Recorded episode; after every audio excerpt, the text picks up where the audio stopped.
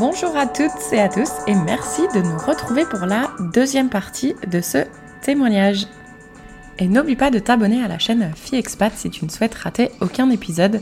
C'est gratuit et c'est disponible sur toutes les plateformes de podcast en un seul clic. Ouais, une fois que j'ai réouvert les yeux, j'étais euh, j'étais arrivée à Bali jetlaguée et prête pour une nouvelle vie.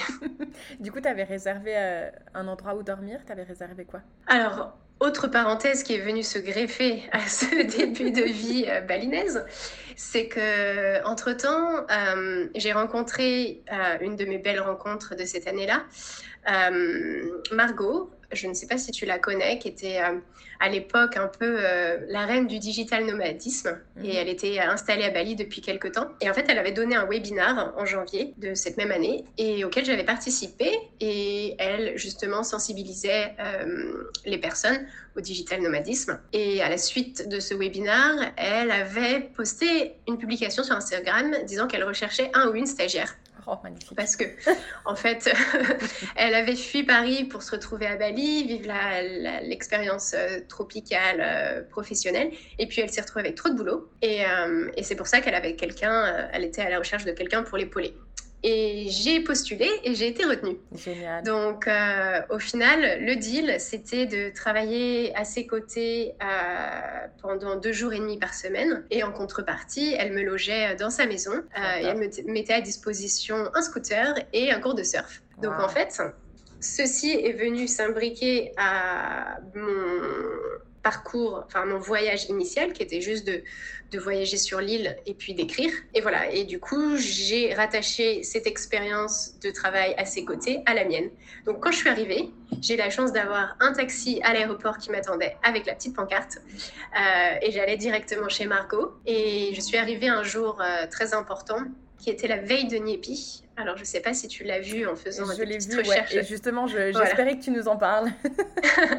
et donc, Niepi, qui est une journée, euh, si ce n'est la journée la plus importante du calendrier euh, balinais, c'est donc la fête du silence. Et euh, ce jour-là, tout s'arrête sur l'île. même l'aéroport est fermé. C'est le seul endroit au monde où les, les, les connexions dans le ciel sont, sont coupées. L'idée, c'est qu'en fait, tout doit être silencieux et invisible. C'est pour ça que tout le monde reste chez soi, qu'on ne peut pas utiliser la lumière, l'électricité euh, ou autre, parce qu'il faut laisser les mauvais esprits voler au-dessus de l'île pour qu'ils puissent commencer. En fait, une nouvelle année commence au lendemain de Niepi. Et en fait, c'est un peu pour chasser euh, toutes les mauvaises ondes et recommencer sur de, sur de bonnes bases. J'adore. Moi, je suis arrivée la veille de Niepi, euh, la veille qui est tout aussi importante que le jour même parce qu'il y a des parades avec des monstres euh, fabriqués par euh, chaque village. Euh, et puis le lendemain, c'est 24 heures de silence. Et voilà, j'ai dû dormir jusqu'à 15 heures ce jour-là avec le décalage horaire. Bah, parfait, il n'y avait, avait, pas, y avait pas un bruit en plus Il n'y avait pas un bruit, il faisait chaud parce que pas de clim. Donc ça aussi, c'était une nouvelle, un nouveau facteur de vie à laquelle il fallait, auquel il fallait que je m'habitue. Mhm. Mais voilà, et après, je me rappelle, c'était un vendredi matin je suis allée travailler dans un café avec Margot face aux rizières et là, là tout pouvait commencer. Waouh, là tu te dis waouh. Ouais. Là, là tu t'es pas dit qu'est-ce que je fous là? là tu te dis merci. non, ouais, franchement il pleuvait, c'était la saison des pluies, mais il faisait une chaleur. Euh, il y avait cette odeur d'encens euh, à tous les coins de rue. Euh, je partais euh, sur le scooter de Margot avec mon petit PC, ma naïveté et, euh, et prête, quoi. Prête, blanche comme la noix de coco, mais prête à, attaquer la journée. Et, et je ne savais pas du tout à quoi m'attendre, mais j'étais euh, j'étais toute oui. J'adore. Alors, déjà, tout d'abord, un grand big up à Margot parce que franchement, en plus, enfin, je suis désolée, mais moi et mon féminisme, j'adore quand c'est une femme qui aide une autre femme dans ces moments de changement de vie comme ça. Je trouve ça vraiment incroyable parce que c'est ce qui m'est arrivé aussi. Je t'en ai parlé tout à l'heure. Mhm. donc, je trouve ça vraiment incroyable. Et du coup, pour aussi rebondir sur cette fête, parce que j'ai cru lire que du coup, alors attends, je vais regarder mes notes, c'est que un an, le, calendrier à Bali, un an, c'est 210 jours, c'est 6 mois, et un mois égale 35 jours. Donc, très différent d'une note, mais du coup, sur place, ça se passe comment? Eh bien, vaut mieux pas demander, parce que du coup, ça change tout le temps. Mais euh, alors après, ils, ont leur calendrier, et puis le calendrier... Euh, que l'on connaît nous. Euh, mais par exemple, Niepi, comme toutes leurs autres cérémonies, ne tomberont jamais le même jour en fonction des années. Mhm. Voilà. Euh, quand je suis arrivée en 2009, c'était le 6 mars. Et cette année, cette année, c'était fin mars. Je ne sais plus quand exactement. Mais euh, ouais, ça change euh, Parce chaque que si tu prends rendez-vous avec quelqu'un pour un rendez-vous pour visiter une maison, je ne sais pas, tu lui dis rendez-vous lundi 26 mars, bah, tu dis quoi? Non, ouais, on se, on raisonne en fonction du, du calendrier mondial. Ok. du ah, calendrier que l'on connaît. Ok, donc ça, ils arrivent, enfin, ils s'en servent quand même. Ouais, ouais. ok, ok. Parce que sinon, laisse tomber déjà entre les fuseaux horaires, c'est déjà compliqué. Alors, si maintenant on enlève les jours. bah voilà. Et c'est pour ça, parfois, on leur demande alors, c'est quand ton anniversaire? Mais ils ont deux anniversaires. Ils ont l'anniversaire balinais et puis euh, l'anniversaire plus occidental. C'est un peu comme, euh, comme les, les, chiens et les chats. Ils ont différentes, euh, différents âges. c'est pas le même nombre d'années. Intéressant. C'est pour ça, du coup, que Ketut, quand elle lui demande quel âge il a, ah oui, exact. ouais, il lui répond un truc du genre euh, qui sait pas, mais il a peut-être 113 euh, ans, je sais plus quel âge il dit, mais c'est un chiffre, euh, tu dis, mais c'est pas possible. ouais. C'est la beauté, c'est la beauté de, de cette île, une de plus. C'est j'adore, c'est un de mes films préférés, je sais pas combien de fois je l'ai vu, le livre, mm. qui est encore mieux même d'ailleurs que le film, mais là tu es en train de me faire comprendre des, des trucs en plus, c'est trop bien. Mm. Et du coup, donc tu m'as dit que tu étais, étais capable de pouvoir rester deux mois à Bali mais là, tu sais que tu avais un stage, est-ce que ça allait euh, changer un peu la donne? Alors, euh, pas vraiment, parce que, euh, en toute honnêteté, c'était plus ou moins un stage. ouais, c'est un, je ne vais pas dire déguisé, mais c'était un deal en tout bien, tout honneur. Et puis, et puis moi, j'étais freelance à côté. Donc, chose que j'avais réussi aussi à faire, c'était de trouver mon premier client. Euh, donc je savais que j'aurais comme ça un, revenu euh, mensuel, euh, ce qui me rassurait sur ces deux mois de voyage. Et ensuite, du coup, chaque touriste en fait reçoit un visa d'un de, mois en arrivant à l'aéroport, qui peut s'étendre à deux mois euh, en contrepartie d'une certaine somme d'argent qui était à l'époque 30 euros, je crois, pour le, prolonger d'un mois supplémentaire. Mais à l'issue de ces deux mois, il fallait faire ce que tu connais très bien, j'imagine, parce que côté Amérique centrale, c'est la même chose, mais les fameux visa run, mhm. où on devait sortir du, du pays pour rentrer aussitôt. Euh, enfin aussitôt 24 heures plus tard, ou non, 12 heures plus tard, il suffit juste de sortir. Donc la plupart euh, des gens faisaient Bali-Singapour ou Bali-Malaisie et revenaient euh, dans la journée ou la journée qui suit. Ouais, après tu peux même profiter de te faire un petit week-end. Voilà. C'est pas mal. Mmh. Exactement. Il y a tellement de choses à voir aux alentours de Bali. ouais. Trop bien. Et donc, du coup, tu fait, as fait combien de visa run Eh bien, alors je pensais que je n'en ferais aucun, vu que de base, j'y allais pour deux mois. Euh, et puis, la mission avec Margot s'est étendue à trois. Donc, mon premier visa run, c'est effectué à Hong Kong. Et, euh, et du coup, j'en ai profité pour rester deux semaines euh, pour visiter la ville et puis interviewer différents Français et Françaises installés là-bas dans le cadre de, de l'écriture de mon livre. Donc ça, c'était le premier. J'ai fait un second visa run à Bangkok, un troisième à Singapour, un quatrième en Australie. Et le cinquième, du coup, c'était les Philippines avec mon copain, où on pensait euh, quitter Bali pour de bon et partir, enfin pour de bon, pour une certaine période, et partir en, en world trip. Et au final, trois semaines après être arrivé aux Philippines, le Covid a pointé le bout de son nez et on est rentré en Indonésie par peur de, rester bloqué aux Philippines et on s'était dit que ça passerait. Et, depuis, il n'y a plus eu de visa run. Ok. Mais du coup, ce, petit mec euh, charmant, là, il est arrivé à quel moment? Eh bien, il est arrivé après trois mois. Euh, de vie balinaise et, euh, et, ça a été un vrai moment pivot dans cette vie que je menais là-bas parce qu'en fait quand je suis arrivée à Bali c'était génial c'était aux antipodes de ma vie parisienne euh, c'était toute l'effervescence euh, professionnelle, mais avec le sunset en fin de journée, euh, rencontrer les gens. Mais petit à petit, plus ça allait, plus je me retrouvais dans ce tourbillon un peu parisien que j'avais fui, ah. où c'était assez franco-français, enfin, ce que je, moi je, trouvais. Enfin, c'était beaucoup orienté business. Et, et, en fait, il y avait vraiment cette ouais, ce rythme pro assez euh, intense et j'arrivais pas à, me dégager du temps pour justement euh, visiter l'île, ce qui initialement était euh, mon ambition. Donc je crois qu'après, au retour de, de, Hong Kong, je suis partie toute seule un week-end et puis une fois de plus le week-end d'après. Je suis allée à Lembongan, qui est une mini-île de 7 km de long, euh, qui est à 30 minutes de Bali en bateau. Et là, je suis tombée amoureuse de l'île, de la vie et accessoirement de mon copain. Et je suis restée euh, sur cette île euh, à partir de ce moment-là, où Bali n'est devenu qu'un qu'un territoire un peu plus accessoire, parce que parce qu'en fait, cette effervescence, le trafic, ce tourisme en masse, ça, ça recrée chez moi un peu d'anxiété et, euh, et j'étais plus forcément en adéquation avec euh, le mode de vie de, mes amis ou de la façon dont les gens vivaient versus ce que j'avais trouvé euh, côté Nous Salem Morgan. Donc très petite île, mais c'est aussi là-bas où j'ai appris à surfer. Pas de scooter à conduire, tout se fait à pied, en vélo ou en scoot pour aller un petit peu plus loin. Mais du coup, j'étais beaucoup plus en phase euh, avec moi-même. C'était la vraie vie d'île. Et, euh, et, tu vois, j'y ai emménagé en, en, juillet 2020. Et depuis, euh, depuis j'y suis restée. Excellent. Alors, juste pour rappel pour ceux qui nous écoutent, parce que moi, du coup, j'ai fait quelques recherches. la superficie de Bali, c'est 5780 km, comparé à la Corse, qui est à 8722. Donc, c'est plus petit que la Corse apparemment.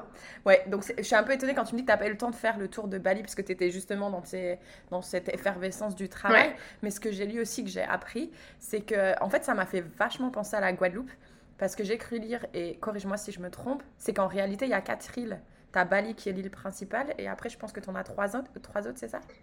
Oui, alors tu as Bali, euh, tu as Nusa Penida, Nusa Lemogan et Nusa Cheningen. Alors je pense que c'est ces quatre îles dont tu parles euh, parce que bah, tu vois, l'Indonésie, euh, c'est un pays éclaté en 18 000 îlots, 18 000 archipels dont il y a de quoi faire. Mais après, il y a les îles Gili, mais je pense que si je ne me trompe pas, elles appartiennent à Lombok, pour le coup. Euh, mais oui, Bali, Bali, en fait, nous, depuis nous Salem Mogan, Bali, pour nous, c'est le, le continent. Oui, c'est ça. et, euh, c'est marrant parce que euh, là, récemment, je suis retournée faire un tour en Guadeloupe et pour la première fois, j'étais sur l'île de la Désirade, qui est aussi une petite île. Hein. Tu as juste une route, une ligne droite. D'accord. Euh, je sais plus, j'ai pas envie de dire de bêtises, mais ouais, elle doit faire 10 km. enfin, déjà, c'est très court. en scooter, tu l'as fait en 15 minutes. Et, et tu vois, c'était, enfin, c'était très euh, sauvage, on va dire, mhm. euh, dans le terme que bah il y avait pas trop de touristes, etc., etc. Mais moi personnellement, tu vois, j'ai adoré y être une journée, mais y mhm. vivre, je me suis dit, mais enfin, tu dois te faire chier. C'est ce que la plupart de, mes amis euh, m'ont dit. Comment fais-tu pour rester sur une si petite île? Et donc, comment fais-tu? Alors, il faut savoir que moi, je suis assez introvertie quand même, que j'arrive plus à fonctionner quand euh, les possibilités sont assez limitées. Euh, Bali, c'est une île superbe. Euh, c'est une île hybride où on peut tout faire. On peut chiller sur son transat, faire des randos, voir des cascades, surfer. voilà, c'est vraiment une île sur mesure. Et justement, tu as toujours ce côté ça, ça, ne s'arrête jamais. Mm. Et en fait, moi, quand je suis arrivée à Nusa Lembongan, j'ai vraiment eu l'impression de, de, respirer et que j'avais le temps dans ma journée de faire les choses que j'appréciais et que j'étais pas tentée par des pseudo-activités qui n'étaient pas nécessaires. Donc, euh, à ce moment-là, j'étais assez... J'avais beaucoup de travail euh, en tant que freelance et, euh, et, je voulais davantage surfer et j'avais même pas le temps. Et quand je suis arrivée à Nusa Lembongan, en fait, c'est une île qui reste touristique, mais qui est partagée entre deux petits mondes, c'est-à-dire le monde du, yoga et puis le monde de la plongée. Et euh, du coup, là-bas, j'ai trouvé vraiment euh, une douceur de vie euh, qui était un peu plus authentique. où les gens se lèvent à l'heure du lever de soleil et ils vont se coucher tôt parce que le lendemain, il faut être au boulot à 6 heures. Et, du coup, dans une journée de 24 heures, bah, j'avais le temps de prendre soin de moi au lever, de faire mes heures de, de, boulot, de passer un peu de temps avec mon copain et mes amis, sans avoir cette, euh, cette frénésie de il faut aller là, il faut faire ci et il faut visiter ça. Et, euh, et après, voilà, je, me contente de peu et euh, j'ai toujours eu la chance d'être assez occupée niveau boulot. Et du coup, là, j'étais en plein. ouais, c'était chouette. Je me disais, ah, finalement, j'ai le temps de surligner mes petites choses sur la to-do list. Ah, trop bien. Mais parce que du toi, parce que tes clients, ils sont principalement français, j'imagine? Ouais, exactement. Parce que là, le décalage horaire, vous, vous êtes en avance. Donc, quand tu te lèves le matin, tu n'as pas le sentiment que justement, tu dois te mettre à travailler tout de suite? Eh ben non, parce qu'en étant à Bali, je suis 6 heures ah ou 7 heures avant. Donc ils dorment. Ouais. Et ça, Et ça, c'est magique.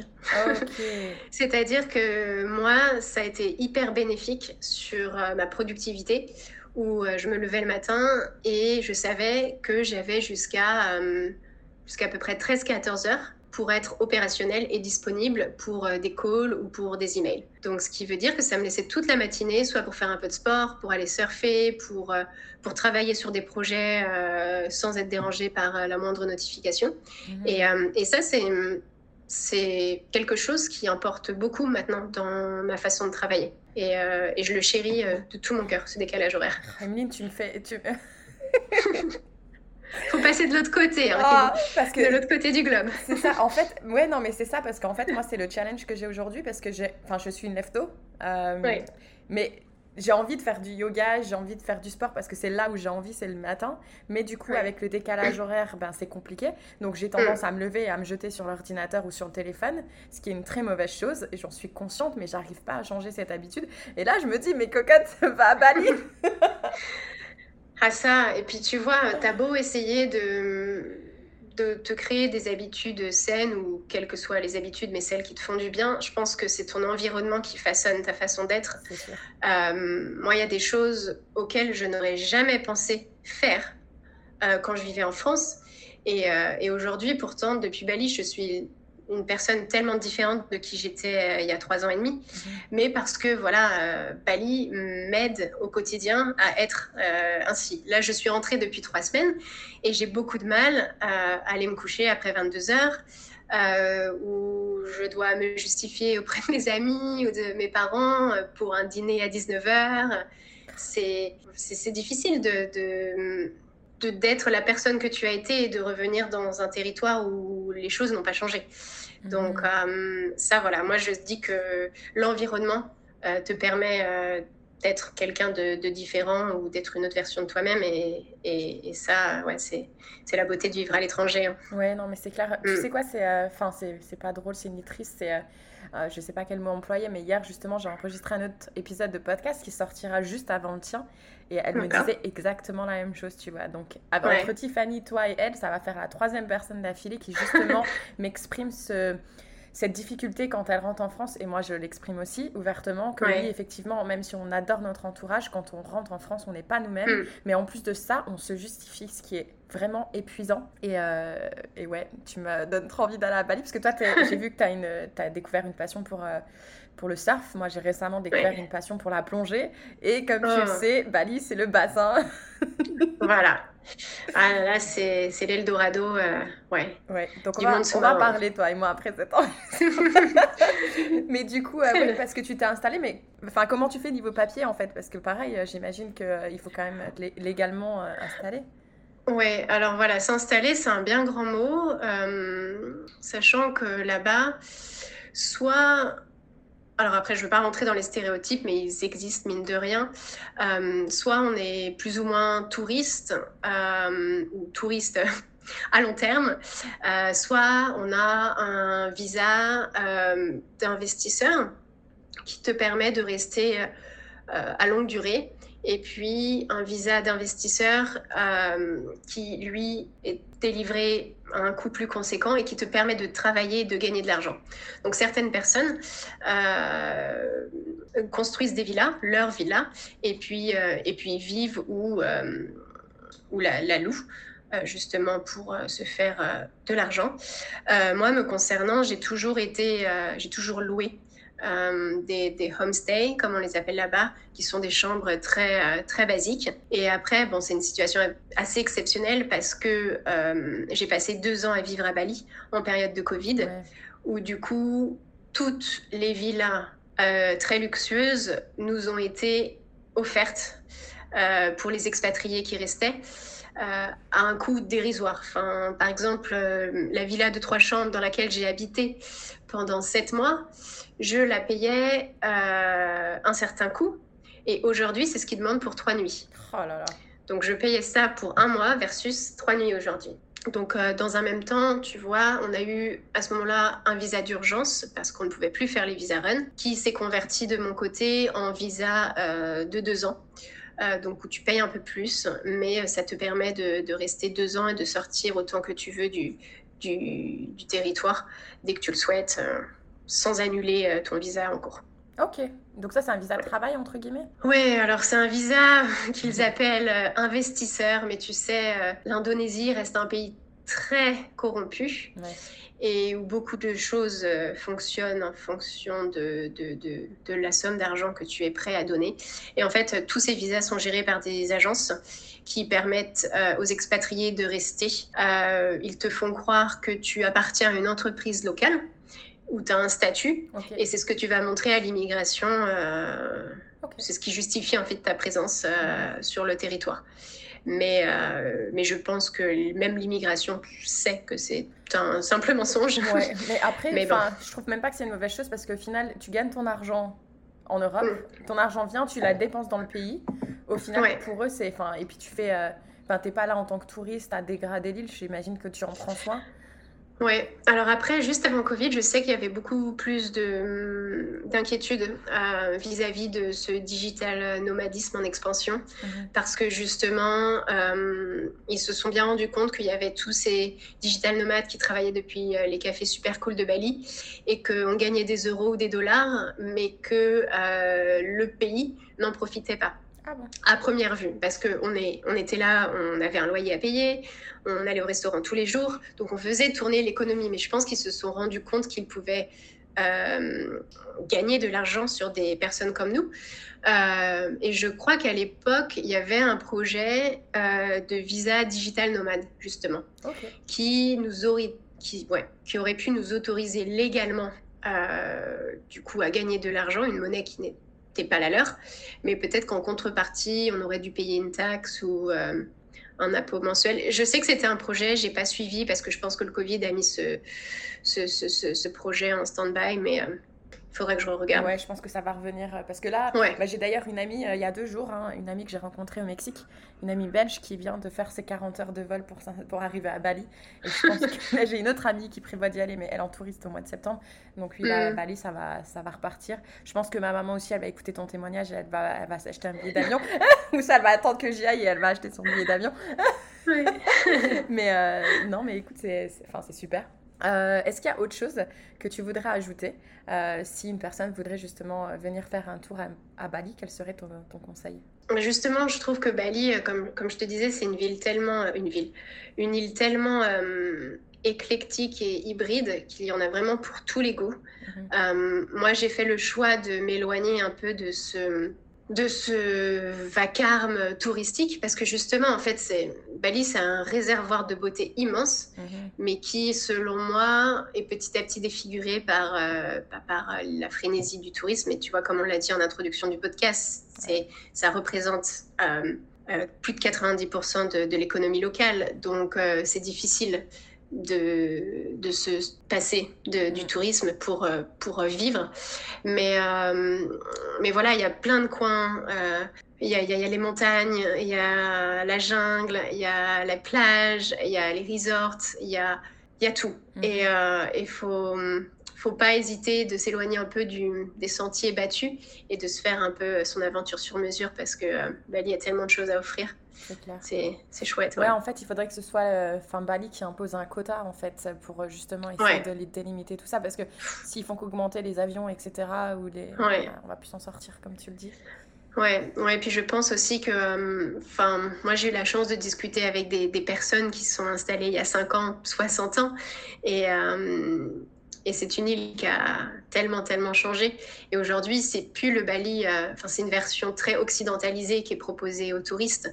Et ça reste toujours des paysans quand tu viens d'un pays comme le nôtre. Mhm. Euh, mais dès que tu t'éloignes un peu du, du viewpoint recommandé par le guide, et eh ben, c'est encore plus euh, époustouflant. parce que, parce que tu as cette nature luxuriante avec dix fois moins de, de gens à tes côtés. Et, et j'espère que ça va rester ainsi. Enfin, j'espère que ça va rester préservé un minimum parce que, parce que ce serait dommage de, ouais, de voir tout ça disparaître. Oui, c'est clair. Et là, du coup, tu es rentrée quelques mois en France, j'imagine, pour voir ta famille, puisque ça devait faire un petit moment que tu n'étais pas rentrée. Exactement. Et puis en parallèle, lui, mon copain, avait euh, un job aux États-Unis. Donc, euh, bon, trois mois aux États-Unis, c'est pas le même coût euh, de vie que Bali. Donc, je me suis dit que j'en profiterais pour pour voir ma famille, mes amis, faire avancer d'autres projets. Euh, ça tombait parfaitement avec la saison estivale. Et je ne te cache pas que c'était, euh, ça faisait partie de la décision parce que, parce que le climat est aussi un facteur essentiel à mon bien-être au quotidien. Donc voilà, j'ai déjà passé près d'un mois, il m'en reste plus que deux. Et puis c'est l'avantage d'être en France, c'est cette proximité avec l'Europe, où c'est trop chouette. on peut prendre un bus et descendre en Espagne, puis le Portugal. Donc je compte bien en profiter sur les deux mois qui arrivent. Carrément, carrément. Et du coup, là, euh, ensuite, tu vas quand même repartir dans, deux mois sur Bali ou... Alors oui, c'est l'idée. Euh, mais après, euh, mon copain étant côté Amérique, on s'est dit pourquoi pas voir ce qui se passe un peu en Amérique centrale côté surf. on est un peu entre deux parce que Bali nous manque. là, c'est la saison des vagues parfaite jusqu'à jusqu'à fin septembre, donc pas de décision prise encore, mais on sait que ce sera toujours notre, notre base euh, en tous les cas. Parce que mon copain est un Sud-Africain. En fait, euh, l'Indonésie, comme bon nombre de pays asiatiques, sont faciles d'entrer le concernant. Mais euh, bon, nous, en étant français, on a un passeport en or, donc on peut voyager d'un pays à l'autre sans trop vouloir, sans trop devoir se justifier, mais ce qui n'est pas le cas pour lui. Ok, je vois. Ouais. Mais ouais, c'est intéressant que tu vois, ton critère euh, pour choisir un pays, ça va être les vagues. J'adore. Mm, mm. Ce qui n'était pas le cas euh, il y a, même il y a deux ans, parce qu'en fait, je travaillais tellement que j'avais même pas le temps de, d'essayer de surfer, d'apprendre à surfer. Mhm. Et j'ai eu la chance d'apprendre à surfer pendant le Covid à Bali, avec des vagues euh, parfaitement parfaites. J'insiste sur la, sur la, l'exagération parce qu'après avoir essayé de surfer euh, ces dernières semaines en France, c'est complètement l'opposé. Et voilà, et, d'avoir un océan vide, donc euh, ça aide à l'apprentissage. Parce qu'apprendre à surfer, passer les 30 ans, on n'est plus enfant, donc on n'a plus les mêmes peurs. mais c'est ça, parce que là, je viens de vivre un mois avec justement un ami qui est surfeur. Enfin, il essaye d'être surfeur, d'ailleurs, s'il écoute ça, il va m'engueuler. mais euh, mais c'est ce que je lui disais. Enfin, moi, j'ai 36 ans, commence à essayer des nouvelles activités. C'est plus pareil, en fait. Hein, donc, euh, c'est ça qu'on a plongé, ça me correspond bien. Ça reste juste un sport qui est cher. Mais ça me va, ça m'apaise parce que quand je suis, euh, enfin quand je suis sous l'eau, en fait, pour moi, c'est mon ah, moment. comme toi, tu es sur ta planche de surf, en fait. Mm. C'est thérapeutique. Ah, c'est incroyable. Donc, euh, mm. bah, super. Mais écoute, je vais devoir te poser les questions de la fin avant que je te les pose. Est-ce qu'il y a autre chose que tu voudrais aborder que j'ai qu'on n'a pas eu l'occasion de, discuter? Non, je pense qu'on a fait un, joli tour d'horizon. Super. Eh bien, écoute, si euh, Emeline d'aujourd'hui pouvait adresser un message à Emeline qui justement euh, était peut-être dans ces moments d'anxiété euh, à sa vie parisienne, avant même qu'elle sache qu'elle allait poser sa dème et, et partir, est-ce que tu lui passerais un petit message? Un seul message? Bah ou deux ou trois comme tu veux. ouais, il y en aurait des milliers. Hein. Non. Mais euh, un seul message, ouais, ce serait de, euh, bah, de se laisser porter par le, vent des opportunités. Parce que euh, parce que c'est vrai que quand on est coincé dans, ce même tourbillon, on a du mal à voir les, les, autres opportunités qui se présentent à nous. Mhm. Et euh, on a ces œillères euh, qui nous poussent à suivre le chemin euh, dicté par notre très chère société. Et, et au final, quand tu, tu, pousses un peu le curseur de, de l'audace, tu te rends compte qu'il y a plein de belles choses qui nous attendent. Donc, ouais, je lui dirais, respire et il y a plein de belles choses qui arrivent. Génial. Tu sais, c'est marrant quand tu m'as dit, les... enfin, t'as as fait comme ça. Tu sais, on est, on est comme ça. Donc, quand je dis comme ça, je suis en train de montrer j'ai mes deux mains à côté de mes yeux avec nos œillères. Et moi, j'ai l'impression que sur ces œillères, il y a des, euh, des euros dessinés, tu sais. Enfin, je vois le signe de dollar. Et en fait, moi, j'ai encore du mal à m'en sortir, à me dire qu'en fait, il faut pas suivre la direction de là où on va gagner de l'argent parce qu'on doit payer des factures, en fait. Il faut, faut savoir prendre des risques. Et c'est dur hein, d'en sortir de, cette, euh, de ce flot qui, bah. nous dit, euh, qui nous guide avec l'argent, quoi. C'est mm. horrible. On a été conditionné ainsi. Et tu vois, on n'en a pas parlé, mais rien que d'avoir fait la transition entre Bali et la mini-île voisine, euh, j'ai commencé à euh, travailler moins, à me séparer de mes clients et par conséquent à gagner deux voire trois fois moins d'argent. Mais euh, bah, j'ai commencé à vivre deux à trois fois plus et, à me soucier de moins de choses et à me contenter de peu de choses et de moins être dans la surconsommation. Et en étant aussi en contact, c'est ça ce que cette mini-île euh, offre, c'est vraiment cette population locale. Moi, ça m'a permis de pratiquer l'indonésien, euh, ça m'a permis aussi de, de leur montrer qu'il y avait deux types de touristes possibles. Alors bien que je gagne des euros, je serais toujours un boulet, comme ils nous appellent, c'est une personne blanche, voilà, avec une monnaie forte. Et ça, ça, je gagnerais toujours plus, quoi qu'il en soit, que Mais, mais voilà, il y, a, euh, y a, bien qu'on soit français dans un pays étranger, il y a différentes façons de vivre. Et c'est ça aujourd'hui qui, qui m'anime en fait, c'est de, de me contenir, euh, me contenter pardon, de, de l'essentiel. Et, euh, et j'ai jamais été aussi épanouie que ça. J'adore, j'adore. Ouais. Eh bien, pour conclure, même si pour moi c'est déjà une belle phrase de conclusion, est-ce que tu voudrais nous donner ta citation ou chanson préférée? Euh, Oui, alors euh, c'est vrai que les citations, ce sont un peu ma, ma religion. Bah, je vois que tu en as une juste derrière toi, là, sur ce, sur ce cadre vivre d'amour et de beurre salé. ouais. ouais, elle en fait partie. Euh, mais, mais non, je, une, une que je cesse de me répéter, c'est le pire des risques, c'est d'en en prendre aucun. J'adore. Ouais, c'est il faut il faut oser, euh, il faut oser risquer. Euh, il n'y a pas d'échec, il n'y a, y a, que des leçons, que des apprentissages.